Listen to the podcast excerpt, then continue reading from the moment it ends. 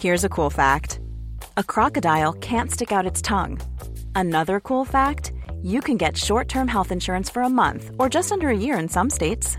United Healthcare short term insurance plans are designed for people who are between jobs, coming off their parents' plan, or turning a side hustle into a full time gig. Underwritten by Golden Rule Insurance Company, they offer flexible, budget friendly coverage with access to a nationwide network of doctors and hospitals. Get more cool facts about United Healthcare short term plans at uh1.com. Bonjour à tous, bienvenue dans les belles figures de l'histoire. C'est un pauvre gardien de brebis qui est devenu pasteur de l'Église universelle. Nous parlons du pape Saint Pie V. On l'a appelé le pape de la contre-réforme catholique face au protestantisme, mais l'appellation est-elle juste quand il a surtout cherché à répondre aux besoins spirituels de son temps? Et de fait, son pontificat a été marqué par un objectif majeur, la transmission de la foi dans un monde en plein bouleversement au XVIe siècle. Et il a aussi laissé son nom dans l'histoire du fait de la victoire de l'Épante contre les Turcs grâce à la prière mariale du rosaire qu'il avait fortement encouragé. De tout cela, de Saint-Pie V, nous en parlons avec le Père Jean-François Thomas. Bonjour mon Père. Bonjour Emery. Vous êtes l'auteur des Vertus méditées aux éditions Via Romana. Et puis bien sûr, Véronique Jacquier est avec nous. Bonjour Véronique. Bonjour Émeric, bonjour à tous. Voilà, et puis cette émission est en partenariat avec l'hebdomadaire France catholique. Alors, euh, Véronique Saint-Pie V a vécu dans une époque compliquée, mais son intelligence et sa foi vont l'armer pour justement les combats, ces combats de l'époque. Saint Pie V a été pape pendant six ans, de 1566 à 1572. Il avait une particularité, c'était un dominicain, donc appartenant à l'ordre de Saint Dominique, qui au XIIIe siècle a réformé l'Église à travers la prédication, le fait de prêcher la bonne nouvelle au peuple, donc de se rendre proche du peuple, à travers aussi la pauvreté et l'amour de la Vierge Marie. On va voir ô combien c'était important justement pour gagner certaines batailles. Pie V, c'est donc un religieux, et ça n'a jamais été un prince de l'Église. Il a œuvré dans la simplicité et pour le désintéressement, dans un grand désintéressement. Alors, au départ, c'est un Italien, il s'appelle Antoine Michel Guillieri, il est né dans le Piémont en 1504, une famille noble mais pas aisée, on l'a vu qu'il était capable de garder les brebis. Il entre chez les dominicains à 14 ans, il est vite repéré pour sa grande intelligence, et donc il devient prêtre à 24 ans, et puis pendant 16 ans, il va enseigner euh, la théologie et la philosophie à ses pairs. Donc les dominicains, en sachant que c'est un ordre où euh, vraiment euh, il y a un haut niveau d'instruction et d'enseignement. Alors ascension rapide au sein de l'Église, nommé évêque, puis cardinal, avec la réputation d'être très intègre et rigoureux quant à la doctrine de la foi. C'est ainsi qu'il devient grand inquisiteur, qu'il est fait grand inquisiteur par le pape Paul IV en 1558. Il a alors seulement, si j'ose dire, 54 ans. Alors pourquoi cette charge? Car il a étudié notamment quand il a enseigné aux dominicains, les erreurs des protestants qui mettent à l'époque l'Europe à feu et à sang. Il fait brûler des livres. On va en parler, on va parler du contexte de l'époque. Hein. Il est intraitable, mais attention, il est aussi réputé pour sa douceur. Et il arrivera, par exemple, c'est resté dans les annales, à convaincre, à convertir plutôt un juif célèbre qui s'appelle Sixte de Sienne. Alors, entre-temps, dans le contexte de l'époque, il faut savoir qu'il y a ce qu'on appelle le Concile de Trente. Il assiste à ce concile, c'est une ville qui est située dans le Tyrol, où l'Église réaffirme les dogmes catholiques face aux idées protestantes. Et donc, on va voir que quand il sera pape, il va mettre en œuvre ses réformes. Mais d'abord, de quelle façon il s'illustre en tant que pape? Je vais vous donner trois, trois exemples rapides. D'abord, il conserve son habit blanc de dominicain. Euh, il n'est pas question d'avoir de, luxueuses étoffes. Dès son accession sur le trône de Pierre, il s'occupe des pauvres parce qu'à l'époque, il y a une incroyable famine à Rome. Euh, donc, plus de superflu dans les dépenses de l'Église. Il distribue des vivres, il organise des services de santé. Et puis, chose que retient l'histoire, il est le pape qui a interdit les courses de taureaux. Et les catholiques étaient même menacés d'excommunication s'ils y participaient. Pour lui, c'était un spectacle incroyablement sanglant. Alors, Père Thomas, racontez-nous le contexte de l'époque pour bien tout comprendre de ce pape euh, Saint-Pie V C'est un contexte d'effervescence dans tous les domaines. Euh, vous avez cité évidemment la grande crise religieuse qui est euh, la réforme protestante, mais il y a aussi la découverte du, Nouveau Monde qui a commencé évidemment à la fin du XVe siècle, mais qui continue. C'est par exemple sous le pontificat de Saint Pie V que Pizarro va envahir et gagner sur euh, l'empire euh, aztèque. Euh, donc c'est vraiment une expansion des puissances européennes, mais aussi une expansion du même coup de la foi catholique. Et puis c'est la continuation de la Renaissance, avec tout ce que cela comporte d'humanisme, de retour à l'Antiquité. et Saint Pie V, lui, sera évidemment plus réservé dans certains domaines, notamment dans le domaine artistique. Lorsqu'il arrive, bon, ses prédécesseurs ont fait on, réunit une collection de statues antiques et, euh, bien évidemment, il ne va pas détruire les statues antiques, mais euh, il va les cacher du regard euh, du public lorsqu'elles sont jugées un peu obscènes. Alors, euh, quelle est sa personnalité? Parce que, euh, donc, on le dit, et puis vous le dites vous-même, euh, austère et en même temps humble. Véronique parlait de sa, douceur. comment le définir? Est-ce que c'est un incorruptible par rapport aux carriéristes ou aux politiques qui l'environnent? Comment vous le définiriez?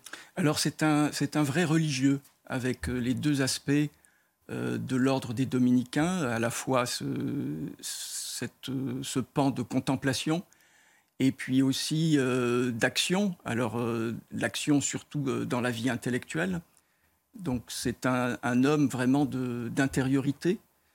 ça ne veut pas dire que certains de ses prédécesseurs ne l'ont pas été. Il a été très proche du pape Paul IV, qui a, par exemple, aidé Saint Ignace à fonder la Compagnie de Jésus. donc, c'est la famille Cafara. Il est toujours resté très fidèle à cette famille. C'est un homme qui est fidèle en amitié, euh, qui, est, honnête dans, tous les domaines de, l'existence. Son élection, euh, elle signale aussi, donc en tant que pape, hein, elle signale un, besoin de réforme qui était à l'époque ressenti par tous, y compris par les cardinaux de la Sainte Église catholique. Euh, néanmoins, c'est une surprise justement après ces papes de la Renaissance, dont certains, on le sait, hein, c'est très connu, ont été corrompus. Oui, les papes, certains ont été corrompus euh, dans leurs mœurs, par exemple, euh, et ont eu des trains de vie qui étaient princiers. Mais par ailleurs, il faut quand même souligner que euh, aucun pape n'a touché à la doctrine, et même les papes qu'on juge comme les plus corrompus, alors on en rajoute aussi beaucoup hein, sur leur vie les Borgia, pour ne comme pas les, Borgia, par exemple, alors qu'Alexandre VI, lorsqu'il était pape, a eu une vie relativement calme. Euh, tous ces papes ont, vraiment sauvegardé la doctrine. Donc euh, euh, Saint Pie V s'inscrit dans cette lignée. il, se reconnaît comme un simple gardien d'un héritage qu'il reçoit qu'il n'a pas le droit de dilapider, mais en revanche qu'il a le devoir d'enrichir. Alors justement, euh, sa réforme euh, de l'Église, au sein de l'Église, Véronique, donc en six ans de pontificat, finalement c'est assez court, hein, euh, Saint Pie V a remis l'Église en ordre de marche. Quelles ont été les grandes réformes qu'il a fait appliquer? Alors, il a fait appliquer des réformes qui découlaient du Concile de Trente, qui s'est étalé sur 18 ans entre 1545 et 1563. Et le pape Pie V s'inscrit euh, dans l'esprit de son temps, mais son grand mérite, ça a été d'appliquer finalement des réformes avec fermeté. Il est allé jusqu'au bout. Création de séminaires, par exemple, pour répondre à la formation intellectuelle, morale et spirituelle des prêtres. Évidemment, il avait un grand besoin. Euh, il n'était absolument pas formé pour la plupart. Et donc, c'est une grande nouveauté de son temps. Deuxième nouveauté, l'élaboration d'un bréviaire commun à tous les prêtres. C'est désormais possible avec l'imprimerie qui est en pleine expansion. Euh, un bréviaire, c'est un livre qui renferme toutes les prières liées à l'office du jour. Et à l'époque, les prêtres n'avaient pas forcément de prières à dire tous les jours, qui les relie d'ailleurs à la grande prière de l'Église. Euh, troisième nouveauté, la refonte de ce qu'on appelle le missel romain. Le missel, c'est le livre qui renferme tous les textes pour la célébration de la messe et donc ce nouveau missel est devenu obligatoire sous Pie V et ça lui a permis d'unifier euh, le rite et la liturgie, et ce en 1570. Alors, anecdote, ça ne lui a pas valu que des amis, hein, forcément. Hein, et euh, il y a, on représente souvent Pie V avec un crucifix puis 5, un, crucifix qui a, les, qui a les jambes qui bougent. On va le voir peut-être s'afficher à l'écran.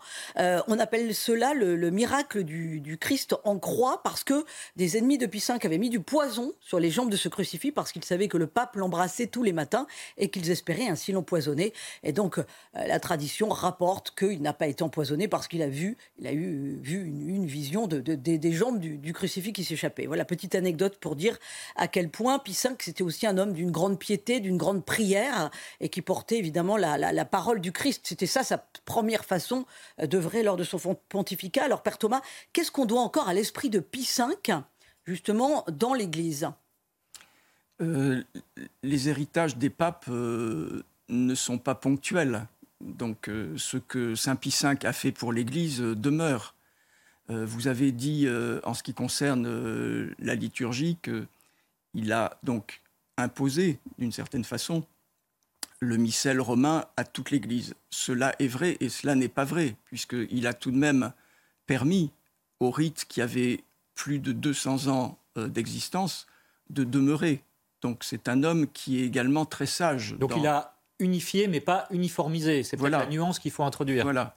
Il a en effet proposé, euh, avec cette découverte de l'imprimerie, euh, c'était également possible pour le missel, parce qu'auparavant, bon, je ne sais pas très bien comment faisaient les prêtres. Euh, pour chaque prêtre ne devait pas avoir un missel d'autel. Donc là, c'était une possibilité. Donc il a vraiment demandé à ce que dans toute l'Église latine, sauf exception, donc, il y ait cette unification euh, du, missel, euh, du missel romain.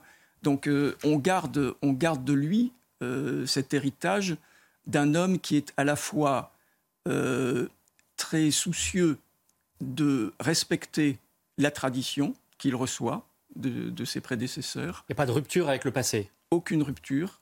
Et en même temps, eh bien, de permettre à l'Église de répondre aux besoins très très pressants du Alors justement, parce qu'on retient de son action euh, de cette période, finalement, la lutte contre les abus qui étaient nécessaires et souhaités, euh, le luxe, la mondanité de la cour pontificale, etc. Mais euh, est-ce qu'on peut dire que sa réforme et le Concile de Trente, de manière plus générale, ont été aussi missionnaires, c'est-à-dire qu'il y a eu, à partir de là, un rayonnement de l'Église vers l'extérieur, c'est-à-dire à une époque où, effectivement, on est en pleine Renaissance, dans la suite de la Renaissance en tout cas, et où on découvre des horizons nouveaux oui, justement. Son pontificat, comme d'ailleurs euh, les précédents et comme les suivants, euh, son pontificat, c'est un pontificat qui est euh, grandement missionnaire vers le Nouveau Monde, mais aussi vers l'Asie. c'est l'époque où les premiers missionnaires, donc il y a eu Saint François Xavier, etc., vont débarquer non seulement dans les Indes, où ils étaient déjà un peu présents, mais aussi dans des parties de l'Asie où le catholicisme était totalement inconnu, notamment le Japon. Donc euh, il est aussi la cheville ouvrière de cet élan euh, missionnaire. Est-ce qu'on peut dire qu'il a mis euh, le prêtre au cœur de sa réforme et que c'est une constante aussi des réformes dans l'Église? Exactement. Son grand souci, c'est le sacerdoce. On le voit bien dans toutes les réformes, que ce soit le bréviaire, bon, inviter les prêtres à prier et à prier d'une façon quasi monastique, pour le coup. Euh, avec le missel, euh, également avec l'index. On n'en parle pas parce que ce n'est pas très à la mode, mais euh, bon, l'index, c'était la liste des livres qui, étaient, qui n'étaient pas recommandés, qui étaient interdits, mais ceci pour permettre une bonne formation sacerdotale. Et puis un catéchisme aussi Le catéchisme, et puis l'ouverture des séminaires au sens où on l'entend aujourd'hui. Pour une bonne formation, donc effectivement, des futurs prêtres. Alors, euh, je vous propose, avant d'entrevoir la suite, et notamment cette fameuse bataille de l'épante, auquel il a participé d'une manière spirituelle, eh bien, d'examiner à l'exemple de Saint Pie V, beaucoup de papes ensuite ont développé la prière euh, mariale du rosaire, et euh, c'est le récit que nous fait Éloi Rochebrune. Le rosaire n'a pas été inventé par Pie V, mais c'est grâce à lui qu'il nous est parvenu. Quand il structure la prière, il est encore un simple théologien dominicain. Devenu pape en 1566, il demande aux catholiques de prier le rosaire pour la victoire des royaumes chrétiens contre l'Empire ottoman lors de la bataille de Lépante en 1571. C'est le premier miracle du rosaire. Les armées chrétiennes à l'époque, et euh, ce jour-là, sont inférieures en nombre et elles vont, euh, elles vont remporter la victoire. Ce qui fait que euh, ce 7 octobre 1571, eh bien, le, euh, une fête va être instituée qu'on appellera d'abord Notre-Dame de la Victoire. Il sera ensuite Notre-Dame du Rosaire, c'est ce que nous fêtons. La prière du Rosaire est construite autour de 15 mystères, des méditations sur des épisodes de la vie de Jésus qui sont entrecoupés de Je vous salue Marie et de Notre Père. C'est une prière qui euh, a l'air toute simple comme ça, mais qui est d'une profondeur euh, très étonnante. Nous sommes avec Marie, qui nous conduit à son Fils. C'est une prière que vous pouvez prier avec euh, un docteur en théologie ou euh, avec des personnes qui ne savent pas lire. Depuis Pie V, les papes ont tous voulu rappeler l'importance de cette prière. Léon XIII, par exemple, a écrit 11 encycliques à ce sujet et il a ainsi été surnommé le pape du rosaire. En 1893, il écrit La pratique du rosaire produira des fruits abondants, non seulement pour les individus mais pour la société dans son ensemble. Au XXe siècle, le rosaire devient sous l'impulsion de Pie XI une prière pour combattre les totalitarismes. Aujourd'hui encore, de nombreux chrétiens y sont attachés et récitent quotidiennement cette prière pluriséculaire. Je vous salue Marie, pleine de grâce, le Seigneur est avec vous. Voilà, euh, ce reportage signé Loire Rochebrune. Alors Véronique, euh, justement, cette bataille de l'Épante, hein, euh, parlons-en. ce qu'il faut dire au préalable, c'est que le pape Pie V a été un souverain et donc un chef politique, mais dans un objectif spirituel. Oui, alors précisons qu'il n'a pas tout réussi. Par exemple, son air est marqué par l'échec de la conciliation avec l'Angleterre qui bascule dans le schisme anglican. Il excommuniera la reine d'alors, Élisabeth Ier, en 1570. Il surveille de près la politique religieuse des princes européens catholiques hein, pour qu'ils soient intransigeants vis-à-vis du protestantisme. Ainsi, il met en garde la reine de France, Catherine de Médicis, contre l'entourage huguenot euh, de son fils Charles IX. Mais effectivement, sa grande victoire spirituelle, avant d'être seulement politique, c'est d'arriver à unir la chrétienté contre les Turcs. Il faut voir le monde d'alors. 1571, euh, la Méditerranée et ses rivages sont sous la coupe des barbaresques qui réduisent les chrétiens, des milliers de chrétiens, en esclavage. C'est une domination qui dure depuis quatre siècles. L'Empire chrétien d'Orient a été anéanti 100 ans auparavant. Et là, il y a comme un signal, une prise de conscience que ça va de plus en plus loin et que vraiment le, la chrétienté d'Occident est, est, sacrément menacée puisque les Turcs viennent d'envahir Chypre. Ils ont égorgé 20 000 victimes tout en se réservant 2000 esclaves. Donc le pape suit de près ces horreurs et il se dit ça ne peut pas continuer. Alors qu'est-ce qu'il arrive à faire? Ce qui n'était pas gagné. Il arrive à réunir dans une coalition qu'on appelle la Sainte Ligue la République de Venise, l'Espagne, euh, les États pontificaux, euh, celui de Gênes, et le duché de Savoie. Euh, la France était trop occupée avec la guerre de religion, donc elle n'est pas rentrée là-dedans. Quelques jours avant la bataille, il arme justement toute la chrétienté spirituellement en demandant la prière universelle du rosaire. Il veut que tous les chrétiens d'Europe et du monde récite le rosaire, car il a donc une grande dévotion pour la Vierge Marie. Euh, et euh, il, la bataille de l'Épante va, va, avoir lieu dans le golfe de Patras en Grèce le 7 octobre 1571. Euh, tous les marins catholiques se confesseront et communieront avant de monter sur les bateaux. C'est dire quand même la, mentalité de l'époque pour gagner. Euh, et les Ottomans euh, vont perdre euh, non seulement 200 vaisseaux, mais près de 20 000 hommes. Ils vont être franchement écrasés. Et le retentissement de cette bataille va être immense dans toute l'Europe, car elle apparaît comme donnant le coup d'arrêt à l'expansion ottomane. C'est vraiment une fortification des esprits et des cœurs. Le pape Pie V, lui, va en pleurer de joie. Il est persuadé d'ailleurs que la victoire est à attribuer à la Vierge Marie, d'autant qu'il a été gratifié d'une vision lui indiquant que la chrétienté avait gagné euh, sur les Turcs, euh, alors qu'à l'époque, évidemment, euh, les nouvelles n'arrivaient pas le jour même. Donc le 7 octobre est instituée la fête de Notre-Dame du Rosaire ou Notre-Dame de la Victoire, et c'est une fête qui est toujours en vigueur aujourd'hui. Alors Père Thomas, pour les chrétiens de l'époque, comment comprendre que pour gagner une bataille, il fallait d'abord comprendre que la guerre était spirituelle? Tout simplement parce que c'était l'union des deux glaives, le glaive temporel et le glaive spirituel. Euh, Saint Pie V, contrairement à certains de ses prédécesseurs, me semble-t-il, n'a pas revêtu l'armure. Certains de ses prédécesseurs étaient de grands guerriers. Prenez, Jules II, par exemple. Prenez Jules II. Voilà, on le représente souvent en armure d'ailleurs, plus qu'en habits euh, pontificaux. Euh, Saint Pie V, non, c'est vraiment lui qui est en charge du glaive spirituel. Et c'est le glaive spirituel, évidemment, qui peut inspirer pour le meilleur le glaive temporel. Donc là, avec la bataille de l'Épante, on a un magnifique exemple de la belle union entre deux pouvoirs qui sont à la fois distincts, mais qui doivent être euh, unis, évidemment, pour les causes importantes. D'autant que euh, finalement, comme le disait Véronique, euh, son action a, permis de galvaniser en quelque sorte les esprits et les cœurs, mais que la victoire de l'Épante, si on regarde les choses d'un point de vue politique, a eu un impact psychologique. Mais le sultan, lui, n'a pas été anéanti et sa puissance non plus. Non, mais c'est tout de même euh, le début du déclin, alors un déclin qui est, très très long, très très lent, euh, de l'Empire ottoman. Donc c'est tout de même une première euh, victoire sur l'islam, il faut le dire, qui se reproduira par la suite lorsque eh bien, les Turcs continueront évidemment à essayer d'envahir l'Europe occidentale. Alors, un dernier mot, Véronique, très rapidement. pour aller sur les pas de Saint-Pie V, il faut aller à Rome, à la basilique Sainte-Marie Majeure. Euh, Oui, donc c'est que- basiliques de Rome. Voilà, c'est là que c'est là que se trouve sa dépouille euh, et qu'elle a été transférée euh, par son successeur Sixte V le 9 janvier euh, 1588 parce que le pape Pie V est décédé à seulement 61 ans un 1er mai en 1572 donc de la maladie de la pierre liée à des calculs rénaux. Dès sa mort d'ailleurs, on a estimé qu'il était saint puisque tous les princes d'Europe se sont disputés ses vêtements, ont voulu des reliques, etc. et que sa tombe est devenue un lieu de pèlerinage. Voilà, quelques livres pour terminer. euh, deux livres essentiellement. Oui, la belle biographie d'un dominicain, Philippe Verdun, Saint Pie V, le pape intempestif. Euh, ça, c'est aux éditions du Cerf. hein. C'est un livre qui est récemment paru. Et puis une plus ancienne biographie, celle de Nicole Lemaître, Saint Pie V chez Fayard. Et puis bien sûr, les articles de France catholique pour en savoir plus sur ce grand pape.